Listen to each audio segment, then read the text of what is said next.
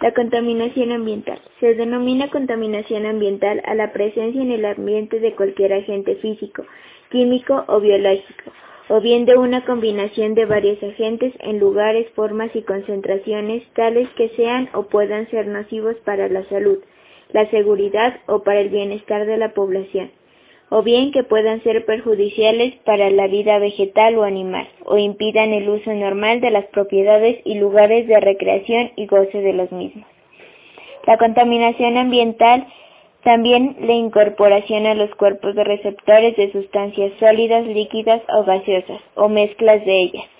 siempre que alteren desfavorablemente las condiciones naturales del mismo o que puedan afectar la salud, la higiene o el bienestar del público.